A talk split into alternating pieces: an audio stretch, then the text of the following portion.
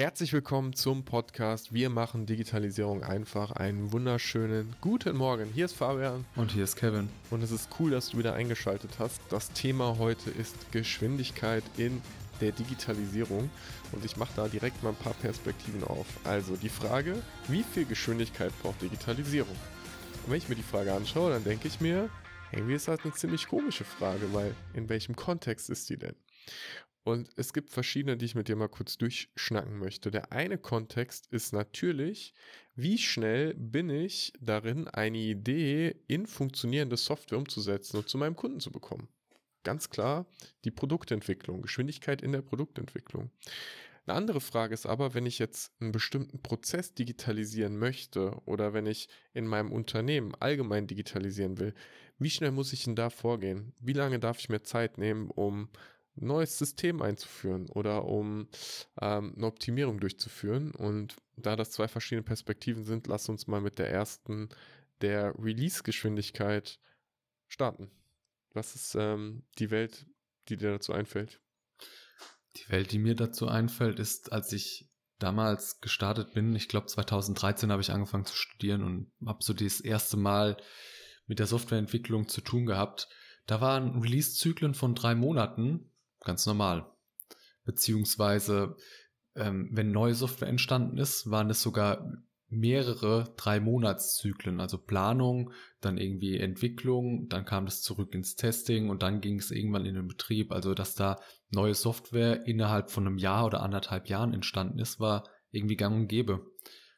Gleichzeitig, nach dem Studium, bin ich in ein agiles Projekt reingekommen und habe zum ersten Mal gemerkt, hey, du kannst ja auch innerhalb von zwei Wochen kleinere Releases bauen und direkt in Betrieb bringen. Also eine ganz andere Welt. Es ist halt nicht diese große Software, die ge geplant, gebaut und released wird, sondern du arbeitest dich iterativ vor. Also es gibt halt einfach zwei Welten sozusagen. Und das war spannend zu sehen. Es gibt nicht das eine richtig oder falsch, sondern es kommt drauf an. Wie hast du das denn damals wahrgenommen? Aber ist es nicht so, dass wenn ich jetzt eh, ne, ich habe irgendwie ein kompliziertes oder ein komplexeres Produkt, sagen wir kompliziertes Produkt. Und es, macht gar keinen Sinn alle zwei Wochen. Ich habe gar nicht alle zwei Wochen eine neue Funktionalität entwickelt. So schnell kann ich gar nicht eine neue sinnvolle Funktionalität bauen. Und jetzt nur, weil sich ein Button verschoben hat, die ganze Zeit dem Kunden ähm, neue Features vor die Nase zu setzen, ist auch schwierig. Ist für den Kunden nicht viel einfacher, wenn er weiß, ich arbeite in Version 3 und jetzt nächstes Jahr kommt Version 4 und die Version 4, da gibt es eine ganz klare Dokumentation, wie die jetzt aussieht und was sich da verändert hat einfach und dann, ähm, dann ist es halt ein, ein klarer Cut. Also macht es nicht sogar Sinn, in so großen Paketen zu denken? Ja, die beste Antwort ist, glaube ich, es kommt drauf an.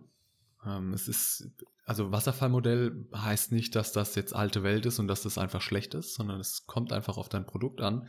Wenn der Kunde äh, nicht immer das neueste Feature braucht und ich glaube, wenn du B2B bist, dann ist das einfach nochmal anders, als wenn du ähm, einen Service für ähm, Privatkunden anbietest oder irgendwie eine, eine App mal iterativ, also prototypisch umsetzt und die am Markt testest. Ne? Es kommt einfach komplett auf den Use Case an es, es gibt, glaube ich, so dieses eine Beispiel, wenn du ein Auto iterativ, also agil entwickeln würdest, wie würde das denn stattfinden?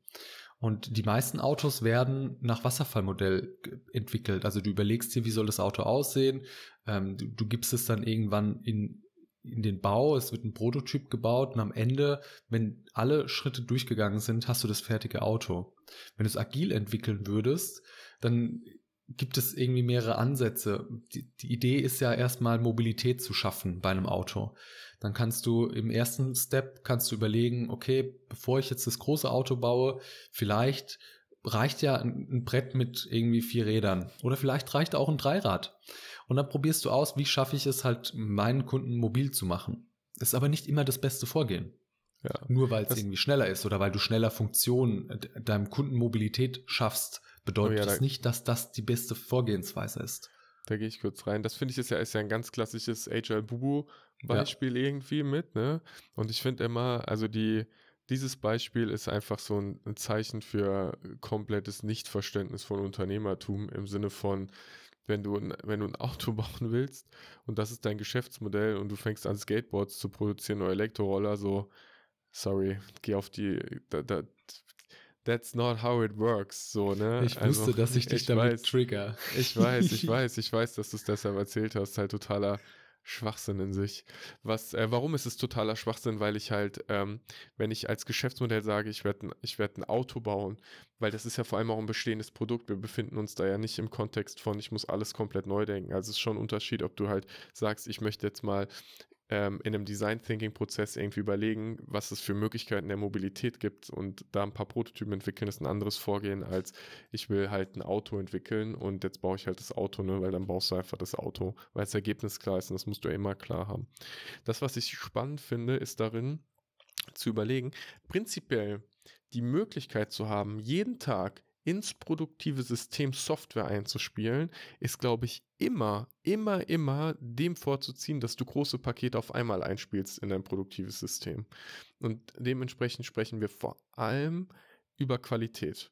Weil das, was wir damals ja erlebt haben in diesen Wasserfallprozessen, ist, dass du halt ein riesiges Softwarepaket entwickelt hast und das nach äh, mehr oder weniger neun Monaten in die produktiven Systeme gespielt worden ist und die Integrierbarkeit war die Hölle und es hat die ganze Zeit gekracht und nicht funktioniert.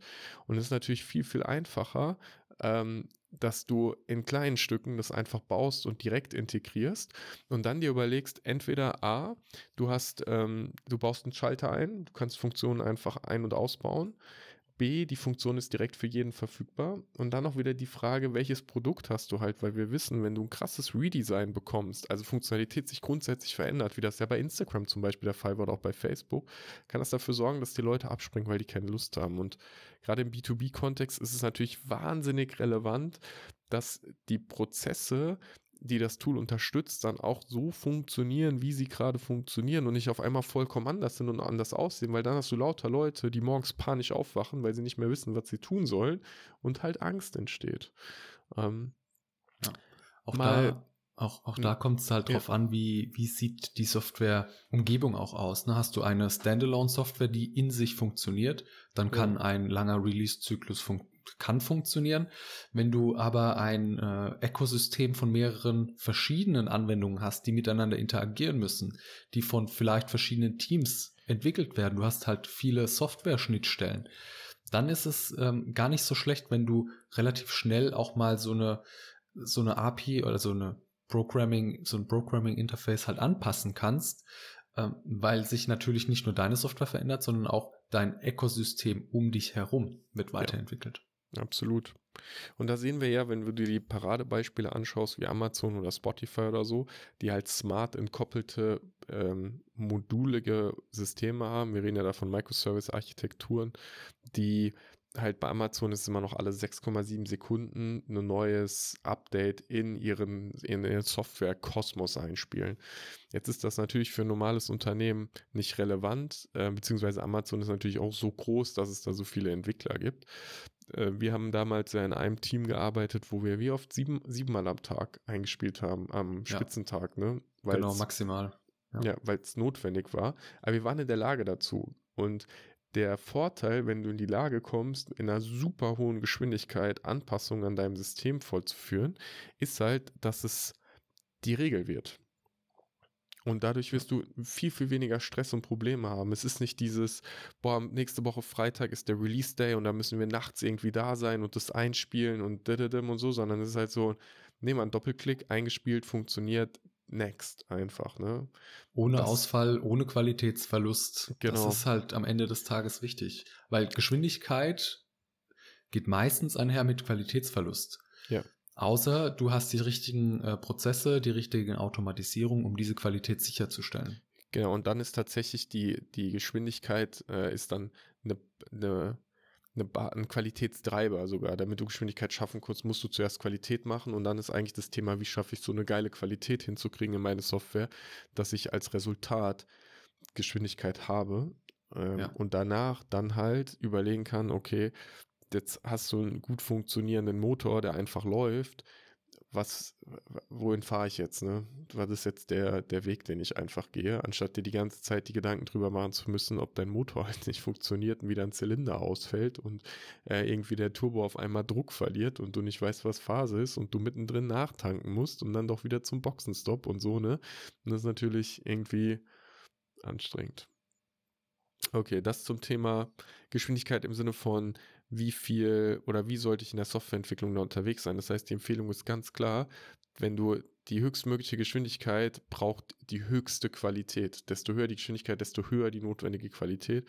Und es ist immer erstrebenswert, diese Qualität gerade in den Softwareentwicklungsprozessen hinzukriegen, weil du dadurch dir so viel mehr Flexibilität und Möglichkeit schaffst, äh, dein Produkt zu entwickeln und dann auch happy oder glücklichere Kunden und Entwickler zu haben und Mitarbeitende. So keiner hat Bock, Samstag nachts aufzustehen, weil die Kiste nicht läuft. Ja, okay. Und, und das ist ja auch klar, ne, wenn wir, also wenn, wenn jemand, wenn ein Mensch entwickelt, dann werden es werden Fehler passieren. Also sind wir mal ehrlich, ja. dass kein Fehler passiert oder dass du Code entwickelst, der halt fehlerfrei ist von Anfang an, vor allem bei größeren Systemen, ist halt fast bei null, also ist null, null würde ich jetzt mal null. behaupten. Ist null. null. Ist Wenn du null. aber wenn du aber gute Prozesse hast, die das ähm, aufdecken, die in Tests automatisiert schauen, hey, da sollte nochmal nachgeschärft werden und das kommt jetzt nicht in Produktion, dann, dann verändert sich alles. Dann, ja. dann wird sich einfach alles verändern und dadurch Geschwindigkeit und Qualität einfach erhöhen. Ja. Und das ähm, ist halt First-Hand-Experience, ne? Haben wir auch oh, ja. gelernt. Okay, die zweite Perspektive, wie viel Geschwindigkeit braucht Digitalisierung? ähm, im Sinne von, wie schnell solltest du die Dinge in deinem Unternehmen digitalisieren? Und da würde ich sagen, ähm, und es ist so lustig, dieses kommt drauf an, da würde ich sagen, was ist das Problem, was du hast? Welchen Schmerz hast du wirklich? Was musst du wirklich lösen? Weil ganz ehrlich, eine schnelle Umstellung würde ich immer einer langsamen Migration irgendwie ähm, vorziehen, weil eine Sache, die natürlich klar ist, jede Veränderung produziert erstmal Angst und Bedenken und Chaos. Und wenn du ähm, das einfach schnell umsetzt, dann und stark kommunizierst vor allem, dann ist auf einmal viel früher auch dieser Moment von, ah, jetzt arbeiten wir schon alle sechs Monate mit, war doch gar nicht so schlimm, haben uns schon wieder dran gewöhnt, alles in Ordnung. Ja, dieses dran gewöhnen ist ähm, super spannend. Ich habe gestern einen Podcast aufgenommen für meinen äh, Fokus Kundenmanagement Podcast und darüber gesprochen, ähm, wie würde ich denn vorgehen, um ein System, also ein CRM-System einzuführen. Und da halt auch empfohlen, hey, wenn du dich für ein CRM-System entschieden hast und damit alle Prozesse abbilden kannst, dann nimm dir einen Prozess raus, bau das mal auf und teste es einfach mal mit ein, zwei, drei Mitarbeitenden eine Woche oder zwei Wochen auf Herz und Nieren. Exerziert diesen Prozess durch, weil dann wirst du merken, hey, das ist einfacher als gedacht oder hier könnte man noch nachschrauben. Dieses Ausprobieren, dieses sich darauf committen, wir ziehen das jetzt mal eine Woche oder zwei Wochen lang durch und testen das auf Herz und Nieren, bringt auch diese Sicherheit für dich und deine Mitarbeitenden, hey, ist ja gar nicht so schlimm und cool, dann können wir jetzt den Rest auch umziehen. Ja, vor allem zwingt es dich dazu, dass überall, wo du denkst, ah, ich weiß gar nicht, wie das geht, du dann halt die Lösung dafür suchst, weil du brauchst ja eh, wenn du das Tool nutzt. Weil das Schlimmste ist ja, dass wir anfangen, Tools einzuführen, die dann keiner benutzt, die dann rumlaufen, Kosten verursachen und im Endeffekt im schlimmsten Fall sogar doppelte Datenhaltung und all solchen ähm, Käse, ja. womit die Qualität dann halt runtergeht. Da bin das, ich vollkommen ja, das, das sind dir. Dinge, die du auf jeden Fall vorher aber durchdenken musst. Ne? Also gerade ja. wenn es halt um doppelte Datenhaltung geht, zu sagen, hey, äh, ich habe gehört, zum Beispiel HubSpot ist ein geiles CRM-System, führen wir jetzt ein, wir testen das Ding jetzt, ähm, ist aus meiner Sicht erstmal der falsche Weg, sondern zu überlegen, ja. wie sind denn die Prozesse in deinem Unternehmen? Ähm, wie, wie kannst du die denn abbilden? Und was, wo, wo hast du eigentlich einen Schmerz und was ist der unternehmerische Mehrwert dahinter, um das einzuführen? Ja. Weil ich brauche kein CRM-System des CRM-Systems willen. Vielleicht ist Excel ja auch einfach für dich die beste Wahl. Kann ja oh, sein. Oh, ja. Aber das kannst du nur feststellen, wenn du weißt, wofür tue ich das eigentlich? Was erwarte ich mir daraus? Was sind die verdeckten Wünsche hinter diesem, dieser Veränderung, die ich da durchziehen möchte, hinter dieser Digitalisierung? Und dann kannst du überlegen, mit welchem Tool kannst du es abbilden. Und dann ja geht es dann da halt darum, schnellstmöglich das natürlich auszutesten. Aber du hast vorher schon einiges an Arbeit gemacht, äh, um festzulegen, ja, das ist es. Ja, solche Inspektionen ähm, vorher zu tun, sind absolut sinnvoll. Und ja. auch den Realismus zu haben, dass Geschwindigkeit manchmal bedeutet, langsamer zu gehen. Ja. Weil du, wenn du dich dann hinsetzt und du veränderst das und du sagst, keine Ahnung, ich kann ja bei dem CM-System bleiben, ne? du machst es gerade mit Excel und jetzt weißt du, du willst deine ähm, ab, ab der Zukunft deine Angebote digital machen ähm, über ein CM-System und nicht mehr halt über digital über Word, äh, weil das ja eh schon auch wieder so ein Ding, die, die, Unternehmen sind digital, also die Frage ist nur, hast du halt, ähm, ne, bist du noch mit dem Schraubenzieher unterwegs oder hast du vielleicht den Akkuschrauber? Und da halt die Frage, schraubst du halt einmal die Woche eine Schraube rein und der Schraubenzieher ist halt okay, auch wenn es ein bisschen ätzend ist? Oder brauchst du halt wirklich den Akkuschrauber mit den ganzen Kosten, die der auch verursacht? Und da einfach den Realismus zu haben, wenn du in so einem Prozess stark veränderst, wenn du sagst, naja, ich muss jetzt halt mal 200 Angebote übertragen und dann jedes neue Angebot geht in das System rein. Du wirst langsamer, weil es kostet einfach Zeit und es ist jedes Mal wieder dieses, oh, wie ging das nochmal? Wo muss ich nochmal drücken? Schon wieder vergessen, das anständig zu dokumentieren, darüber zu diskutieren äh, und dann halt auch zu überlegen, wo kann ich jetzt ähm, halt die Prozesse verbessern. Ne? Ähm, das sollte ich mir vielleicht sogar schon vorher überlegen, damit ich das richtige Tool aussuchen kann. Nicht nur sollte, sondern auf jeden Fall. Und damit die Klarheit, ne, wie, was habe ich erreicht, welche Ergebnisse habe ich, wenn ich das, was ich tun will, umgesetzt habe. Ja. Und dieses, ähm, wenn du schneller sein willst, äh, solltest, kann es auch sein, dass du mal langsamer äh, sein musst oder langsamer fährst. Da fällt mir direkt so ein Beispiel ein, wenn du auf der Rennstrecke bist. Wie häufig habe ich das, wenn wir, äh, wenn wir Assetto Corsa fahren, dass ich äh, glaube, hey, ich muss hier jetzt schneller in die Kurve rein, damit ich jetzt halt ein paar Sekunden gewinne. Und das einfach gegenteilig ist. Wenn ich ja. langsamer in die Kurve gegangen wäre, hätte die Ideallinie fahren können, dann wäre ich meistens schneller gewesen und äh, kann dann wieder schön rausbeschleunigen. Das heißt, sich strategisch zu überlegen, wie nehme ich diese nächste Kurve einfach, ist wichtiger, als äh, da jetzt mit der Maximalgeschwindigkeit reinzugehen. Ja. Vor allem, wenn du die Angst hast, dass der der Konkurrent im Nacken sitzt und vielleicht an dir ja. vorbeizieht und dann auch direkt wieder zu verstehen. Und ich bin ja auch, gucke jetzt schon so viel Motorsport irgendwie. Typischerweise, selbst wenn du eine Sekunde oder zwei Sekunden langsamer fährst als der andere, wenn du deine Linie sauber hältst, dann ist es sau schwer zu überholen. Ja. Ähm, es ist immer schwer zu überholen. Und natürlich kann es sein, dass einer an der Kran an dir vorbeifährt. Aber es ist doch besser, eine Position aufzugeben und im Rennen zu bleiben, als rauszufliegen. Das ist halt genau das, was momentan ich in der Formel 1 Paradebeispiel dafür. Ne? Ein Lewis Hamilton sagt, ich möchte dieses Jahr Weltmeister werden. Ich weiß, was ich dafür tun muss, die meisten Punkte zu bekommen. Und ich liege gerade hinten. Also, was tut er? Er fährt natürlich sicherheitsbewusster als ein Max Verstappen, der weniger zu verlieren hat. Weil wenn Verstappen Hamilton rausräumt, dann ist er Weltmeister im nächsten Rennen, weil er mehr Siege dieses Jahr gewonnen hat. Aber dieser Sieg wird einen unfassbar faden Beigeschmack haben, weil äh, der einzige Grund, warum er mehr Rennen gewonnen hat, ist, weil in Belgien äh, er praktisch gewonnen hat, aber das kann man nicht als Rennen zählen. Das Ding ist halt mit roter Flagge abgebrochen worden nach ungefähr fünf Minuten so, ne? Also das ist dann nochmal und, und dann bist du halt auf einmal der Gewinner, aber keiner hat wirklich Respekt für dich. Und da halt zu sagen, okay, wie schaffe ich es, dass ich fair, konstant, langfristig denke, agiere, handle, ist halt der Gamechanger. Und ich habe das heute wieder gelesen, ne? Das, äh, oder mal einen kleinen Themenswitch, aber den finde ich gerade gut. Ähm, wo ein, wo ein Unternehmer sagt, so, ich habe mir dieses Jahr keinen Weihnachtsbonus ausgezahlt. Ich mache das nicht, um jetzt anzugeben. So, wir hätten das gekonnt, wir haben gute Umsätze gemacht und gute Gewinne gemacht.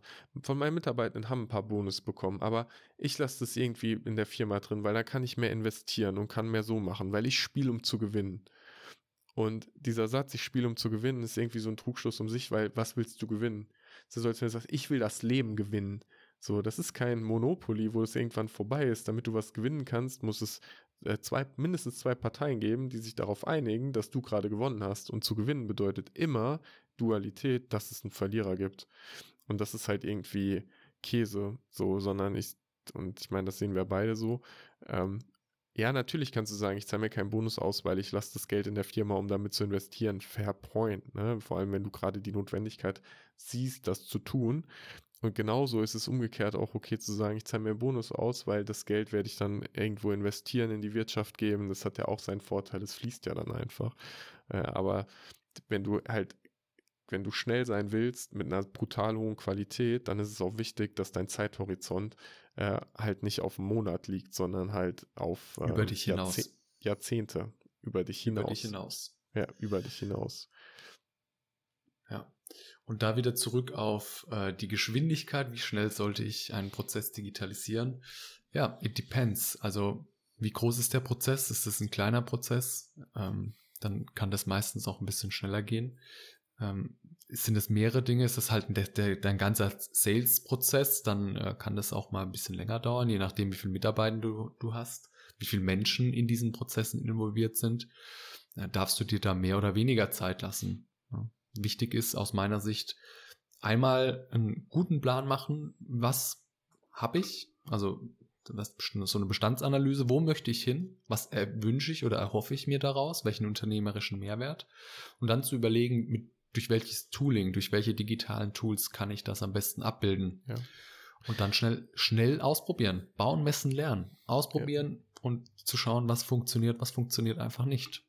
Ich, ich sage noch einen Satz zu dem Wort Plan, weil du hast es in unserem Kontext jetzt gerade natürlich richtig verwendet, aber nur um es mal klarzustellen. Plan bedeutet in dem Sinne nicht Schritt für Schritt, was tue ich. So, was sind jetzt das, was jetzt nichts tue, sondern Plan bedeutet, wann habe ich den Zielzustand erreicht, wie messe ich, dass ich dort bin und welchen Nutzen generiert dieser Zielzustand. Und danach kann ich mir überlegen, wie komme ich dahin. Aber da scheitert es, weil meistens ist es dann so in der Digitalisierung, ja, okay, wir müssen die Buchhaltung digitalisieren. Ja, gut, dann machen wir jetzt halt LexOffice und Datev und da. Ja, okay, dann führen wir das CRM-System ein. Das sind alles Lösungen, bei denen nicht klar ist, wie ist der Zielzustand, den du messen kannst und was ist dann, wozu du das machst. Und ich mache ein konkretes Beispiel. Das ist so, wie wenn du, einen, wenn du jetzt ein Haus bauen würdest, dann ist natürlich klar, dass du sagen musst, okay, wenn ich das Haus bauen will, dann musst du mir überlegen, wo kriege ich den Architekten her, wo kriege ich die Handwerker her, wo kriege ich das Grundstück her. Du kannst dir genau überlegen, wie ist deine Lösung. Aber was du doch eigentlich machst, zuerst ist zu überlegen, naja, ich möchte halt Ergebnis, dass meine Kinder schnell in, zur Schule können. Ich möchte, dass die Infrastruktur gut ist. Ich möchte, dass ich eine gute Nachbarschaft habe. Ich möchte, dass ich draußen einen Garten habe, in dem ich spielen kann.